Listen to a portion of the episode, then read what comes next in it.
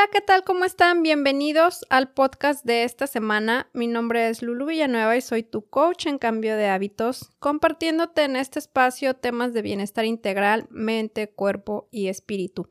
Y vamos por la tercera parte de hábitos. Ya les platiqué hace dos podcasts, hace dos semanas, sobre hábitos saludables para llevar a cabo en la mañana hace unas semanas sobre hábitos saludables a la hora de comer, lo que es hábitos para tu media tarde o media mañana. Y ahora vamos a hablar de hábitos saludables en la noche, antes de dormir. Hablando obviamente de la parte de la alimentación, seguimos con este tema y con este podcast cerramos esta secuencia para que vean la diferencia si ustedes empiezan a aplicar todos estos hábitos que les he compartido en estas tres semanas. Y empezamos con el número uno de un hábito que te va a ayudar a tener una noche pues más descansada y más ligera. Cena ligero y además cena temprano.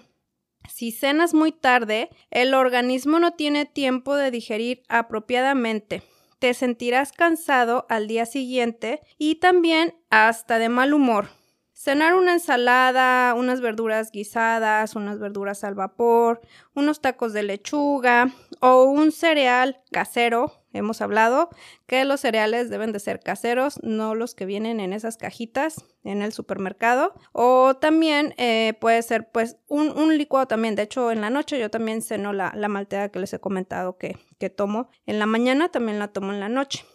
Pero recuerda, que la porción de en la noche debe de ser pequeña. Cuando hablamos de porciones, más que de gramos, toma en cuenta el tamaño de tu estómago para darte una idea de la cantidad que puedes ingerir. El tamaño considerado es de tu puño.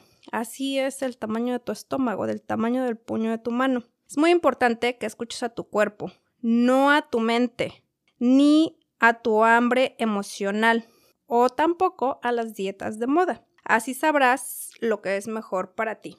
Otro de los hábitos que te recomiendo y que yo estoy trabajando en aplicarlo es duérmete temprano.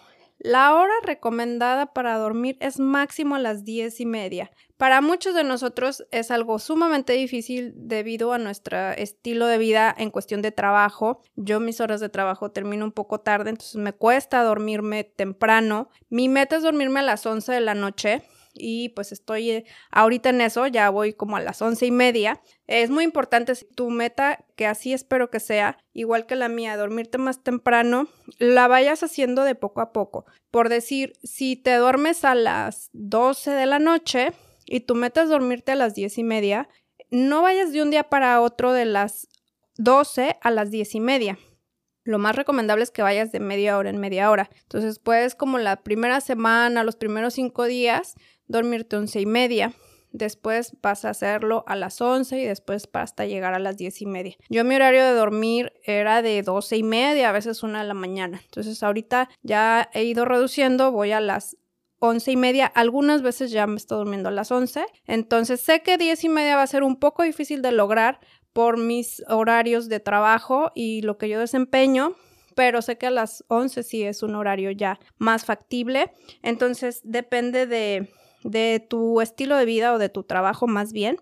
Si lo puedes hacer, hazlo. Porque ¿qué pasa si nos desvelamos? Pues nos vamos a sentir más cansados al día siguiente. Y vamos a querer reponerlo, ese cansancio, con alimentos no saludables al siguiente día. Sobre todo con cafeína. Entiendo también pues que aparte del trabajo pues hay eventos sociales o situaciones que, que están fuera del alcance de nuestras manos pero en general sí es algo que podemos establecer dentro de nuestra rutina diaria.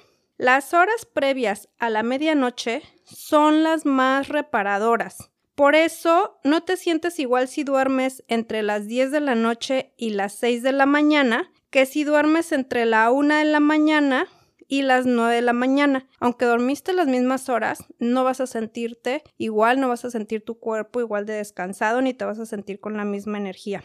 Así es que intenta irte a la cama temprano para que al día siguiente tu energía provenga de tu cuerpo, de forma natural, no de estimulantes ni de alimentos llenos de azúcar refinada.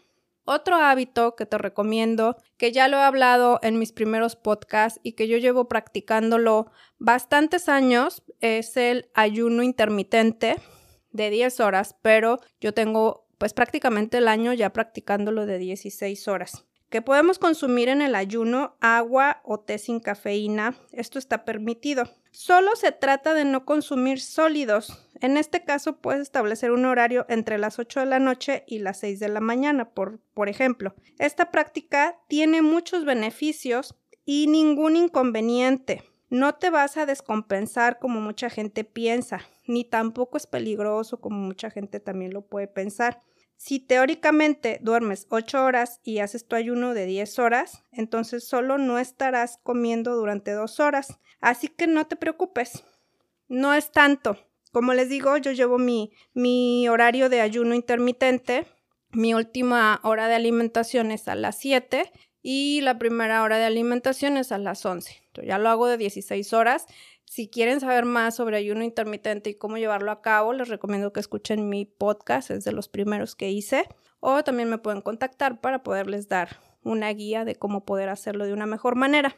Y bueno, con esto concluimos los tres bloques hablando de hábitos saludables en alimentación, tanto en la mañana, en la tarde como en la noche. Debemos de tomar en cuenta que pues el futuro de la salud ya es muy claro, evolucionar o enfermar o nos informamos, probamos y abrimos nuestra mente a otras ideas o caemos presas de la pseudoalimentación y de los malos hábitos que nos han llevado a tener pues a muchas personas o que les han llevado a tener a muchas personas en un estado de salud no favorable.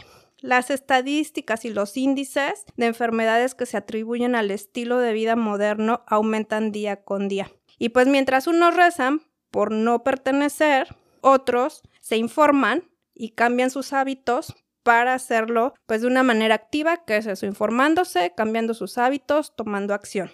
Y tenemos que tomar en cuenta que es evidente que la crisis de salud es mundial, que enfermedades como la obesidad están tomando dimensiones enormes. La salud es un preciado tesoro que, seamos honestos, muchos damos por sentado cuando estamos jóvenes pero la verdad es que ya en la adultez y mucho menos en la vejez, pues no es así. Sin embargo, debemos romper con estas viejas creencias para pasar a ideas que realmente resuenen con nuestro diseño natural, que es estar bien, estar en bienestar y estar sanos. Y no estar resignados y voltear a los lados y ver pues casos comunes a ciertas edades. Es muy importante que tomemos esto en cuenta porque la verdad es que llevamos una vida tan automatizada en la que trabajar se convierte en el protagonista y todo lo demás, pues que salga como pueda. Desde pues la familia, la crianza con los hijos, los que lo tienen, la alimentación, la diversión, hasta el ejercicio, el descanso y nuestro desarrollo espiritual. La frase común no tengo tiempo ya es parte del vocabulario cotidiano cuando realmente deberíamos de hacernos conscientes y cambiarla. Tengo otras prioridades.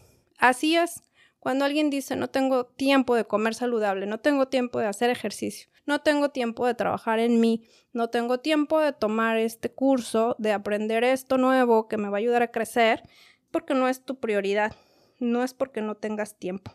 Y lamentablemente hoy en día la alimentación y pues también la espiritualidad, que es un tema tan importante y que ya lo he hablado aquí, tienen un mínimo papel dentro de nuestras prioridades porque nos han vendido la idea de que nuestro trabajo es lo que nos define, de que nuestros logros son lo que nos definen, cuando realmente es nuestra salud la que nos define en todos, todos los niveles.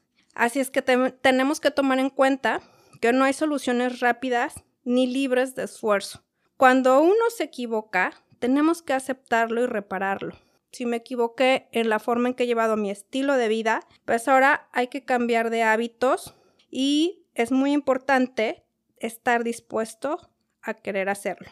Ya vimos que no te sacrificas al dejar atrás ciertos pseudoalimentos. Simplemente vas a liberarte de una adicción que no te lleva a nada saludable. Si existieran soluciones mágicas para la salud, el mundo no estaría como está. ¿No creen?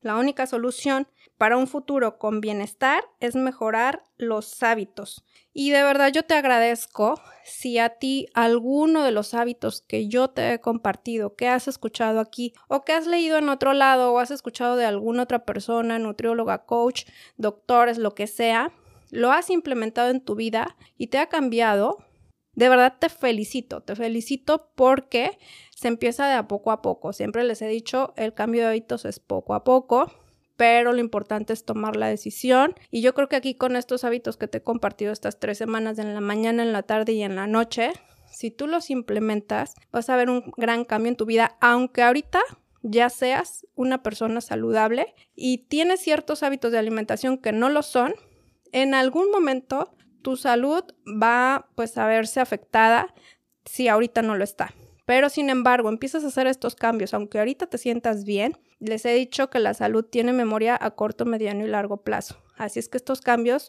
los vas a ver en beneficio a corto, mediano y largo plazo, al igual pues cuando también son hábitos no saludables. Así es que espero que te haya ayudado este podcast.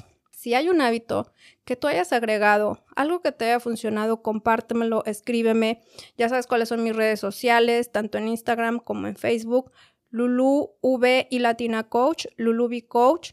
Y también comparte con las demás personas la importancia de cuidarnos, la importancia de hacer un cambio en nuestro estilo de vida, la importancia de cambiar de hábitos. Si un hábito a ti te funcionó, compártelo con alguien más. No te lo guardes, no te quedes. La información es para compartirla.